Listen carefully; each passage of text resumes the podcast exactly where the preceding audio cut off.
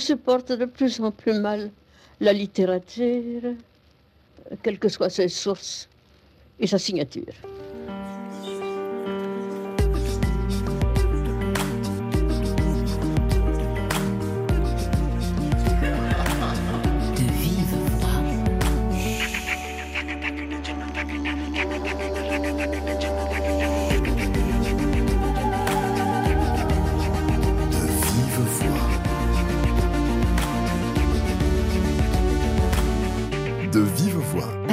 Paradou. Cette voix rauque qui roule les airs et cette liberté à dire ce qu'elle pense, c'est tout Colette, écrivaine majeure du XXe siècle dont on célèbre cette semaine le 150e anniversaire de la naissance. Colette, femme et créatrice, saltimbanque et journaliste, initiée et initiatrice, épouse et bisexuelle, croqueuse d'hommes et rangée, mère jouisseuse et libre, comme l'écrit Emmanuel Lambert qui lui consacre un livre. Bonjour Emmanuel Lambert. Bonjour. Je dis un livre et pas une biographie parce que si on découvre tout de la vie de Colette, si vous avez tout lu de Colette, c'est pas exactement une biographie euh, chronologique. J'ai plutôt l'impression que c'est un portrait en miroir que vous lui consacrez. Alors oui, absolument. C'est un portrait. C'est un portrait qui euh, se fait à partir des photographies existantes de Colette, à partir de son œuvre, et effectivement à partir des biographies existantes auxquelles je rends hommage, parce qu'il y a eu quand même euh, des travaux colossaux qui ont été faits sur elle par ses premiers biographes, Claude Pichois et Alain Brunet, qui étaient aussi ses éditeurs dans la Pléiade. Elle rentre en Pléiade en 1984. Et à leur suite par Gérard Bonal, qui était un passionné, et puis par Judith Thurman, qui est sa biographe américaine. Donc il y a une grosse matière et encore, j'ai pas cité tout le monde. De même qu'il y avait une grosse matière euh, iconographique, il y avait énormément de photos, on en reparlera peut-être, hein, il y a des raisons à tout ça. Et c'est une œuvre tout à fait euh, prolifique, donc il fallait essayer de tailler là-dedans pour euh, redonner à Colette quelque chose qui soit peut-être euh, actuelle ou en tout cas qui soit vivifiée par la manière dont moi je la lis et dont je la vois depuis aujourd'hui. Oui, voilà, raconter Colette depuis aujourd'hui, euh, raconter par une écrivaine puisque vous êtes euh, vous-même écrivaine et à partir des photos. Tout commence par une photo d'ailleurs de Colette très âgée, elle a 78 ans. Elle est prise par Eving Penn en 1951, c'est-à-dire que Colette mourra trois ans après. Et de cette image, vous en faites presque un symbole, en tout cas presque une image iconique. Oui, c'est une photo que j'aime beaucoup parce que, euh, bon, d'abord parce qu'Evin Penn est un immense photographe, pardon de le dire, mais c'est quand même très important. C'est-à-dire, ce ne sont pas des photos de promotion. Euh, ce sont des grands photographes qui étaient envoyés en reportage par des revues pour photographier des icônes. Et en l'occurrence, à, à cette date, Colette est une icône. Elle est vraiment en majesté. Elle est extrêmement célèbre. Et il y a dans cette photographie plusieurs choses qui se disent et qui m'ont paru vraiment importantes. C'est qu'on voit d'elle ce que j'appelle la vieille jeune fille. C'est-à-dire, il y a quelque chose chez elle qui ne renonce pas. Il y a un principe de vitalité, il y a un principe de désir qui ne renonce pas. Alors que, comme vous l'avez dit, elle est très âgée, elle est immobile, elle est impotente, elle peut plus marcher depuis des années, elle est rivée à son lit, elle a pris énormément de poids. Mais il y a dans son œil encore quelque chose comme du défi, comme une jouissance qui est encore présente. Et il y a un affrontement avec le photographe. Et ça, pour moi, c'est tout elle. C'est-à-dire, c'est à la fois quelque chose de très fier, d'humoristique, de séducteur, et même de pas tout à fait commode.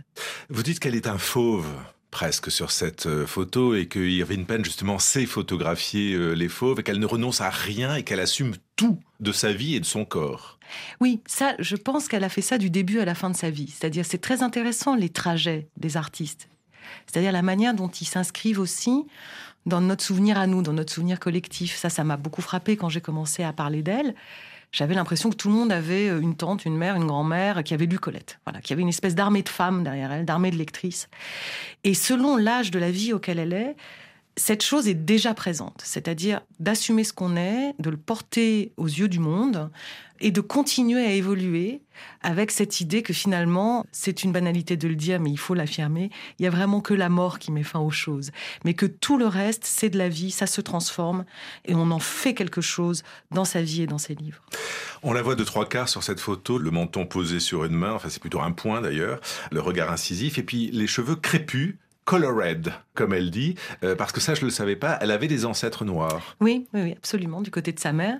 Alors, c'est pas flagrant quand on la voit, mais c'est vrai qu'il y a quelque chose dans le cheveu euh, dru et dressé comme ça en l'air qui est, qui est rigolo à voir. Par ailleurs, les cheveux étaient quand même un gros enjeu pour Colette, comme vous le savez peut-être, parce que elle avait une chevelure tout à fait spectaculaire quand elle était très jeune. Elle en a parlé dans ses livres. Et euh, le moment de son émancipation, le moment où elle commence à sortir de ce qu'on attend d'elle, aussi le moment où elle se coupe les cheveux. Et elle accepte le temps perdu, puisqu'elle accepte tout au long de sa vie de se faire photographier, dont dans les dernières années de sa vie. Alors quand je dis temps perdu, je fais une allusion un peu à Proust. Vous dites, vous, Emmanuel Lambert, qu'elle est son alter ego. J'avais jamais pensé cela. Mais il y a quelque chose. D'abord, ils s'appréciaient. Hein. Ils se connaissaient, ils s'appréciaient, ils se sont écrits, ils se sont dit leur admiration mutuelle. Et oui, il y a quelque chose pour moi de cousin euh, entre Colette et Proust. Ils sont euh, quasiment de la même année. Mais il y a une attention, il y a un œil à la fois sociologique, évidemment, sur la société qui les entoure, mais il y a une attention poétique à la résurrection du temps chez les deux. Ça, c'est vraiment un projet commun. Et par ailleurs, il y a quelque chose d'assez audacieux dans la manière dont euh, les deux abordent la question sexuelle, et plus particulièrement la question homosexuelle. Colette abordant les deux rivages, hein, la question de l'homosexualité féminine et celle de l'homosexualité masculine. À lire votre livre, j'ai le sentiment qu'on n'a plus du tout la même image de Colette que, que ah. celle que l'on a au départ, qui est un peu vitrifiée. C'est la vieille dame euh, du palais royal euh, avec ses chats. Votre livre regorge de photographies plus étonnantes les unes que les autres, et surtout ce que vous en racontez met quelqu'un en mouvement. Bah écoutez, vous me faites un grand compliment. Je vous remercie beaucoup parce que je, je crois vraiment que quand on écrit, et c'est aussi pour ça que j'ai toujours admiré immensément Colette, quand on écrit, on veut ressusciter les choses, voilà, on veut ressusciter les gens. Et c'est vrai qu'il y a un prix à payer, me semble-t-il, quand on rentre dans ce qu'on appelle le patrimoine, c'est-à-dire quand on dure après sa mort, quand on a une postérité, c'est qu'on peut être figé dans des idées toutes faites. Alors c'est utile parce que ça permet à l'œuvre de se prolonger, mais il y a forcément des malentendus ça me paraît tout à fait inévitable. Et dans son cas, c'est vrai que le plus grand malentendu, alors c'est pas moi qui l'ai levé, hein, c'est cet homme euh, au flair incroyable qui était Jean Cocteau, qui était son ami et son voisin au Palais Royal et qui dit dans son journal très vite, euh, il dit bon, Colette, en gros, est enterrée sous la respectabilité. Et lui, ce qui l'amusait, c'était pas la vieille dame respectable, mais elle, on comprend qu'elle s'en soit servie parce qu'elle avait sans doute tout à fait conscience que c'était le prix à payer pour que son œuvre perdure. Donc oui, quand on écrit sur des figures comme ça, on a envie de les rendre vivantes à nouveau. Donc si c'est réussi, tant mieux. Alors on va raconter en partie la vie de Colette parce qu'on peut pas euh, tout raconter. Euh, elle est exceptionnelle. Euh, on va raconter aussi quelques-uns de ses livres, mais pour qui ne mesurerait pas l'importance de ce personnage, il me semble que dire qu'elle a eu des funérailles nationales comme Victor Hugo, c'est-à-dire reconnu par la nation, par l'État comme l'une des plus grandes écrivaines, mais que l'Église lui refuse une cérémonie religieuse, au jour de sa mort, ça dit quand même les antagonismes de Colette. Ah oui, mais moi je trouve ça tout à fait normal. C'est-à-dire, il y a des gens qui s'indignent que l'Église ait refusé, mais l'Église catholique, c'est l'Église catholique, si vous voulez. Et Colette, c'était euh, une femme qui avait divorcé deux fois, qui avait vécu très librement et, j'ajoute, aux yeux du monde très librement. Parce que autant c'était pas forcément d'une grande originalité dans les milieux artistiques dans lesquels elle était que d'avoir une vie sexuelle parallèle et notamment une vie homosexuelle, ça, ça se faisait, ça se tolérait. Par contre, d'aller le porter sur la place publique et le revendiquer comme un modèle d'amour et comme un modèle de couple, ça, c'était beaucoup plus audacieux. Elle l'a fait. On sait aussi qu'elle a eu une aventure sexuelle avec son beau-fils, le fils de son mari, hein, Bertrand de Jouvenel qui avait 16 ans à cette mhm. époque-là, c'est la matrice du blé en herbe. Donc elle a une vie qui est, euh, on peut dire, pour les critères de l'Église catholique de 1954, parfaitement amorale. Donc il n'est pas du tout surprenant, il est même d'une certaine manière normal, et je dirais que ça m'aurait inquiété que, l'Église lui, lui, autorise des obsèques. Ça m'aurait inquiété pour elle, ça n'aurait pas été tout à fait raccord avec la vie qu'elle a menée. Emmanuel Lambert, alors on va raconter la vie de Colette, on, va raconter les livres et, et autres compliments. Je trouve que votre livre donne très très envie de lire euh, certains ouvrages de Colette. Mais d'abord, Poupie, euh, jeune chanteuse découverte dans The Voice, qui sort son deuxième album avec du beau monde.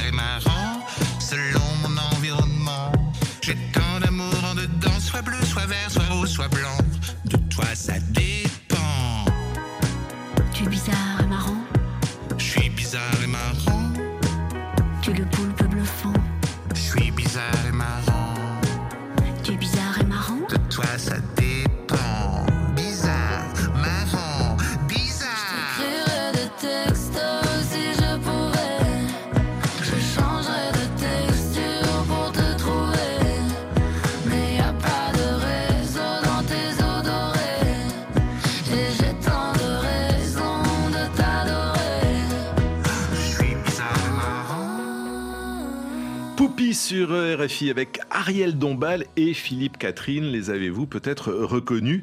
Il était une pieuvre.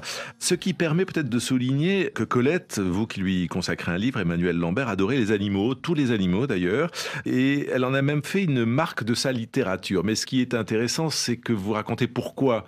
Ce serait pour combler, conjurer une très grande solitude, dites-vous, qui n'est pas une solitude sociale, mais plutôt une solitude existentielle. Alors ça, c'est une interprétation que je fais. C'est aussi euh, issu de ma lecture du très beau livre que Julia Kristeva euh, a consacré à Colette hein, dans sa série du génie féminin. Bon, le titre est déjà admirable, le génie féminin. Euh, elle, elle a repéré en intellectuelle, écrivaine et psychanalyste qu'elle est une grande mélancolie chez cette femme. Et de fait, Colette est quelqu'un de très drôle, son œuvre est pleine de saillies comme ça, humoristiques. C'est quelqu'un, on l'a dit, qui a un talent fou et qui a un appétit fou. Mais on sent aussi la mélancolie qui affleure hein, sous les lignes dans ses livres.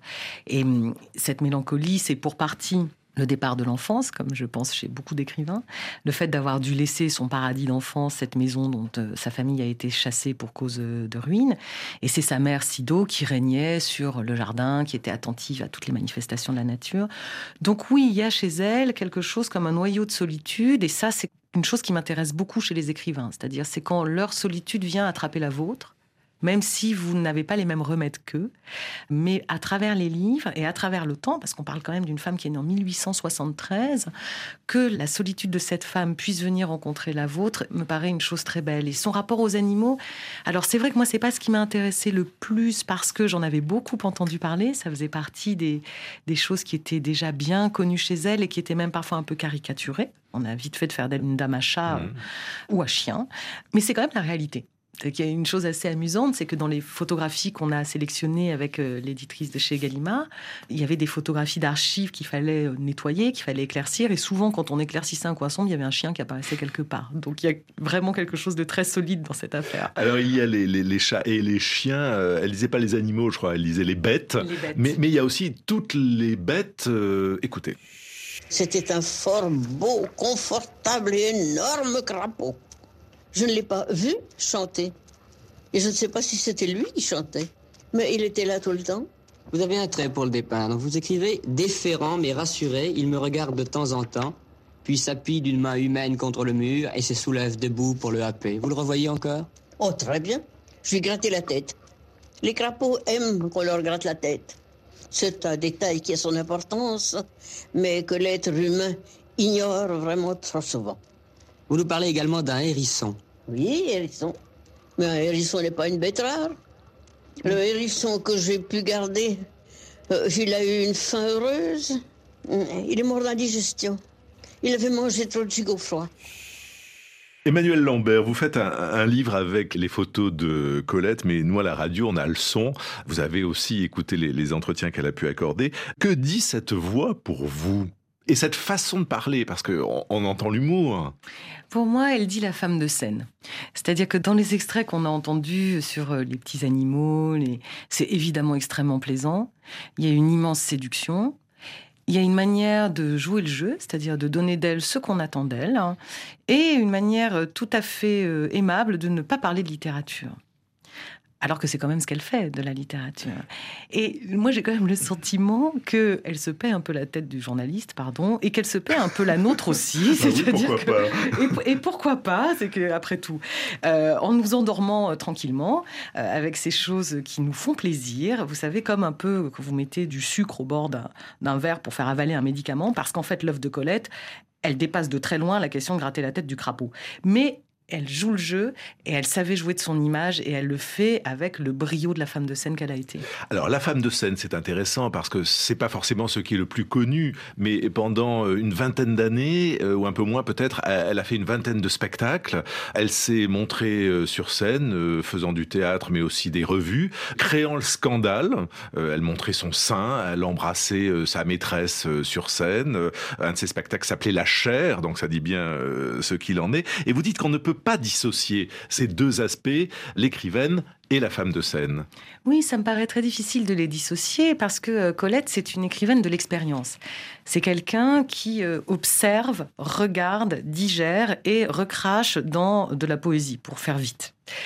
Et son expérience principale, c'est cette vie euh, absolument agitée qu'elle a menée et qui a été guidée par un seul principe, qui est le principe de plaisir. Elle l'a écrit, hein, je veux faire ce que je veux. Et j'accorde une importance toute particulière à la scène parce que il m'a semblé, en regardant euh, son trajet et ses livres, que d'abord c'est un endroit qu'elle a toujours regretté. C'est c'est ce qui est assez proche pour moi du paradis de l'enfance. C'est le bonheur qu'elle a eu d'être sur scène. Peut-être parce que c'est lié à des plaisirs du corps, de la sensualité, de la découverte, du mouvement, tout simplement. hein. Mais par ailleurs, il me semble aussi que c'est un lieu d'émancipation. Et vous faisiez le lien avec sa maîtresse Mathilde de Morny, dite Missy. hein. Colette a commencé à avoir des relations euh, homosexuelles du temps de son mariage avec Willy. Elle était bisexuelle à cette époque. Elle a découvert la scène dans les cercles lesbiens qu'elle fréquentait. Et c'est à partir de là qu'elle commence sa vie nouvelle. Et je crois qu'on ne peut pas dissocier l'émancipation par l'écriture de l'émancipation par la scène. Alors Missy, c'est un personnage euh, absolument incroyable, euh, aristocrate euh, qui euh, se promenait habillé en homme, qui se faisait appeler euh, monsieur et avec qui elle a eu une relation amoureuse très très forte, avec qui elle a vécu pendant cinq ans en s'affichant, comme vous le disiez tout à l'heure, au vu et au su de toute la société. Oui, et Missy est quelqu'un qui a payé le prix cher hein, de, de, de sa- j'allais dire de sa liberté, mais elle a, elle a, elle a tellement payé, elle ou il d'ailleurs. C'est une, une femme, alors pour le coup, elle est d'une actualité extraordinaire pour les questions de problématiques de genre et de transidentité. Missy, manifestement, euh, se sentait homme, vivait comme un homme, aurait voulu être un homme, et avait euh, aboli tous les signes de féminité euh, traditionnels. Donc il y avait quelque chose de très euh, transgressif par rapport à la norme de l'époque. Et hum, Colette a aimé ça. Elle appelle ça les, êtres au sexe incertain. Elle dit sexe comme on dit genre aujourd'hui. Elle a aimé le trouble que ça peut provoquer. Et elle a écrit un livre assez euh, magnifique qui s'appelle Le pur et l'impur, qui est une traversée comme ça de la question sexuelle, dans laquelle on voit que Colette, qui est évidemment une écrivaine de la sensation, du souvenir, est aussi quelqu'un d'une acuité intellectuelle extraordinaire et d'un esprit de synthèse tout à fait remarquable. Il y a donc Colette l'écrivaine et la femme de scène. Il y a aussi euh, Colette la romancière et la journaliste. Elle a beaucoup, beaucoup, beaucoup écrit parce qu'après son divorce avec euh, Willy, il lui a fallu euh, trouver de l'argent et travailler. En quoi ces deux façons d'écrire sont euh, liées pour vous, Emmanuel euh, Lambert? Et question subsidiaire, est-ce qu'il y a un, style Colette ou plusieurs styles? Alors, je pense que ces deux façons d'écrire sont liées parce que euh, il y a un seul et même trajet, c'est-à-dire il y a un seul et même individu. Alors, il y a des périodes de sa vie, mais on peut pas saucissonner les individus en différentes périodes comme on le fait pour les œuvres d'art. Vous voyez Picasso, la période bleue, la période rose, d'accord. Mais on peut pas saucissonner la personne. Et dans le cas de Colette, quand on lit sa production des années 20, donc qui est euh, voilà, là, elle est vraiment à l'apogée de son art, elle a vraiment la pleine maîtrise de ses moyens. Il y a quelque chose de la rapidité qui me semble hériter de sa pratique journalistique. C'est je, je crois que lorsqu'elle a eu cette expérience de journaliste et de chroniqueuse, elle a aussi expérimenté la dureté de ce métier, qui est qu'il faut pouvoir remettre vite la copie, il faut pouvoir remettre vite la copie d'après, et qu'elle a besoin de la remettre parce qu'elle a besoin de gagner de l'argent. Donc il y a une urgence l'écriture. On n'est pas là à languir, euh, en train de se gratter la tête pendant des heures.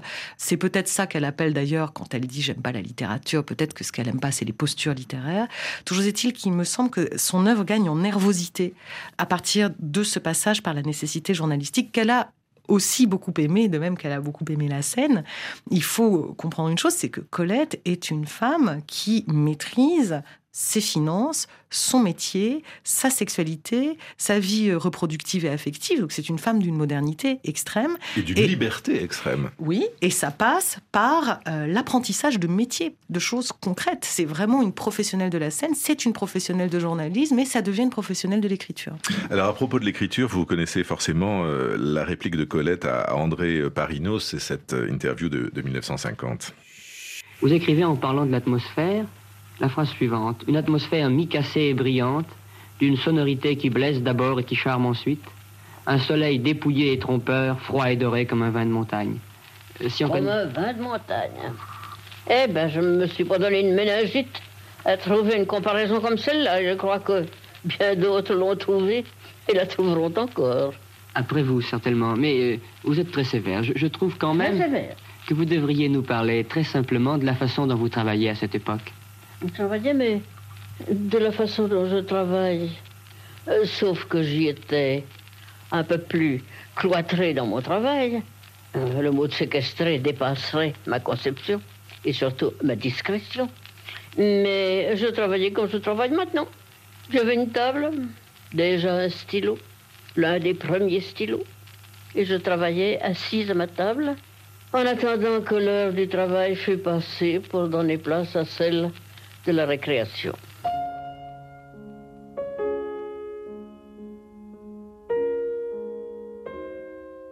Emmanuel Lambert, je veux bien croire qu'elle se moque un peu du journaliste qui l'interroge, mais ça c'est quand même formidable de pouvoir se moquer de questions comme ça, toutes faites d'une certaine façon, mais on entend une autocritique qui est une autocritique plus ou moins permanente, parce que elle-même, euh, Colette disait ne reconnaître qu'un chef-d'œuvre qui est le, pur et l'impur, le, livre que vous citiez euh, tout à l'heure et dont je ne connaissais même pas le titre qui n'est pas le titre le plus connu. Oui, il y a une dureté chez Colette. Il y a une dureté de jugement qu'elle applique aux autres, mais qu'elle s'applique également à elle-même, hein, qui est sans doute une chose qu'elle a héritée de sa mère, Sido, qui était une femme très originale aussi, hein, libre penseuse, qui avait des jugements très durs sur ses enfants. Willy, son premier mari, qui l'a colle à l'écriture, hein. vraiment c'est lui qui la met au travail, avait lui aussi un jugement assez dur sur ce qu'elle écrivait. Et, qui, Willy, euh, publie les livres de Colette avec son nom à lui? Oui, c'est lui qui signe. C'est lui qui signe. C'est lui qui signe. Ben oui, c'est pratique, hein, c'est pas mal. oui, ça fait un peu macro. Ça fait un peu macro. Mais euh, c'était un système, il avait inventé son atelier, elle n'était pas le seul hein, des écrivains euh, employés par Willy. Il avait vraiment industrialisé cette chose-là. Oui, parce que c'est un personnage euh, un peu décrié, mais qui semble assez extraordinaire. Un mondain, inventif, euh, qui imagine même la série des Claudines, puisqu'elle commence en 1900, 1900 pile, son premier livre, c'est Claudine euh, à l'école. Et ensuite, il va, c'est lui qui la pousse à faire une série, c'est ça? Ah bah oui, lui, il a compris le parti financier qu'il pouvait trouver dans le talent de sa femme. Mais c'est vrai que c'est un personnage ambigu. Et alors, elle a écrit un livre tout à fait impitoyable qui s'appelle Mes apprentissages, hein, en 1936. Après la mort de Willy, ils sont divorcés depuis des années où elle lui règle son compte et de fait, elle lui fait une postérité terrible. Et moi, j'ai pas de raison de ne pas la croire quand elle dit qu'elle a eu peur de lui, qu'il l'enfermait, qu'il l'a exploité. Mais c'est vrai que nous, les lecteurs et les lectrices de Colette, malheureusement, on a quand même un fond de tendresse pour Willy, si abominable qu'il ait pu être avec elle, parce que on ne saura jamais si sans Willy il y aurait eu Colette. C'est-à-dire, c'est lui qui lui a dit d'écrire, et ça, elle le sait. Ça, elle le sait ça, elle le dit. Donc cette dureté dont je parle, c'est une, sorte d'éthique à la fois d'écriture et de vie. Hein. Colette, euh, euh, comment dire, le mot de jugement ne lui correspond pas parce qu'elle n'est pas normative, mais euh, elle soupèse. Elle soupèse les êtres, les choses, les productions. Comme je le disais tout à l'heure, elle est très intelligente. Il faut pas se laisser aveugler par le corps extraordinaire de cette femme. Elle a un cerveau qui est tout aussi extraordinaire. Et alors, elle disait que le pur et l'impur était son chef-d'œuvre. Et puis, dans un autre livre, elle, elle parle également de Chéri et de Sido comme de grands livres. Et là, pour le coup, je suis tout à fait d'accord avec elle. Et je pense pas qu'elle aurait fait la, la même réponse qu'aux journalistes si on l'avait interrogé sur ces livres. -là. Oui, Sido, qui est pour vous le plus beau livre de Colette et qui est donc consacré à sa mère. Alors oui, alors je dis que c'est un des plus beaux livres je, nuance parce qu'évidemment, avec des écrivains de cette trempe-là, on ne sait que choisir. Si vous voulez, on a vraiment l'embarras du luxe. Hein. Il se trouve que au moment où j'en suis moi dans ma vie de lectrice, de femme et d'écrivaine, Sido est celui qui me touche le plus parce que c'est vraiment le grand livre de la mère accompli après que le deuil de la mère a été fait. C'est un livre qu'elle n'a pas pu écrire immédiatement après la mort de sa mère. Elle a mis des années dans une certaine maturité. Et c'est le livre où elle écrit depuis son statut de femme qui est plus tout à fait jeune, qui est elle-même devenue mère, mais encore avec les yeux de l'enfant qu'elle a été. Donc c'est une sorte de livre qui, pour moi, synthétise tous les âges de la vie d'une femme dans cette ode extraordinaire à l'amour. Euh, à l'amour parfois monstrueux qu'on peut éprouver pour sa mère. Est-ce que vous pensez, Emmanuel Lambert, qu'il y a un malentendu euh, sur les œuvres de Colette, parce qu'en lisant votre livre, je découvre des titres dont j'ignorais à peu près tout. Euh, vous dites que c'est des livres absolument extraordinaires. Et en même temps, on a en mémoire euh, la série des Claudines comme une littérature un peu leste. Et puis, il y a trois, quatre livres qui émergent et pas beaucoup plus. Le blé en herbe, Sido. on en oublie beaucoup. Oui, je, pense que c'est vraiment la rançon du succès. C'est-à-dire, euh, j'ai pas mal travaillé aussi sur euh, Giono, qui est euh, plus jeune qu'elle et qui d'ailleurs lui succède à, l'Académie Goncourt, ce qui est pas peut-être pas un hasard. Parce qu'elle était présidente de l'Académie oui, Goncourt. Et ensuite, il a occupé son siège et il y a forcément quelque chose de l'ordre du malentendu quand le succès s'installe, mais les lecteurs, les fervents de Colette, et ça c'est le, le point commun avec Giono, eux connaissent l'intégralité de l'œuvre. Et c'est très intéressant, ce sont deux auteurs qui ont de grosses associations d'amis, c'est les deux plus grosses de France. Je crois qu'il y a Marcel Proust, ça en fait trois, vous voyez, on se retrouve. Mhm. Euh, donc ce sont des gens qui continuent à apporter la flamme. Mais après, dans le souvenir collectif, dans le souvenir public, oui, il y a quelque chose d'un peu minorant. Euh, il y a eu aussi peut-être un regard sur elle. Ça, c'est peut-être euh, l'écrivaine en moi qui parle, mais de légèrement condescendant. on a peut-être moins eu tendance à lui accorder des chefs-d'œuvre qu'à d'autres. Et elle a connu des moments où elle était extrêmement célèbre et des moments où elle était un peu endormie. Donc je dirais qu'en fait tout ça est normal et que l'essentiel c'est qu'on puisse lire et relire et regarder avec un, regard nouveau. Et ça, c'est parce que c'est une grande œuvre qu'on peut regarder avec un regard nouveau. C'est ça qui nous autorise à le faire. Mais vous, Emmanuel Lambert, qui êtes écrivain, euh, vous avez écrit sur Giono, vous venez de nous le dire, vous êtes spécialiste de Jean Genet, qui lui aussi a une vie particulièrement euh, chaotique. Vous avez écrit une thèse sur Jean Genet. Qu'est-ce qui vous fascine, séduit, euh, interpelle, je ne sais pas quel est le verbe à utiliser chez Colette c'est tout ce qu'on a dit là ou? Ah bah alors, c'est d'abord le style. C'est-à-dire que euh, Colette, pour moi, alors ça je le raconte euh, dans mon livre, c'était une sorte de souvenir collectif. J'avais le sentiment, j'arrivais dans des maisons, des amis ou des locations, il y avait toujours un poche de Colette dans la bibliothèque. Toujours. C'était comme un, meuble quelque part, il y avait un poche de Colette. Et puis il y avait toutes ces, brocantes, ces foires aux livres aussi, où il y avait des tas de poches de Colette. Et moi, je ne l'avais pas lu du tout, parce que c'est vrai que ma génération, nos 20 ans, c'était plutôt les grands écrivains d'après-guerre, la littérature de l'absurde, et puis par la suite la littérature des éditions de minuit pour aller vite. Hein. Mmh. Et hum, donc ça me paraissait, pardon, un peu cucu. Hein, voilà, je vais le dire comme ça. Bah C'était aussi lié à la manière dont elle a été éditée. Elle a été éditée dans des codes qui étaient les codes de la littérature sentimentale en poche, avec des fleurs par-ci, des petites, des petits oiseaux par-là, une petite coiffure, un joli vêtement. Bref. Puis un jour, j'ai ouvert j'ai ouvert les livres. Et là, sincèrement, euh, et c'est pour ça, moi, je me définis pas du tout comme spécialiste de quoi que ce soit, parce que j'aborde vraiment les choses comme lectrice, et ensuite, je m'informe. Hein.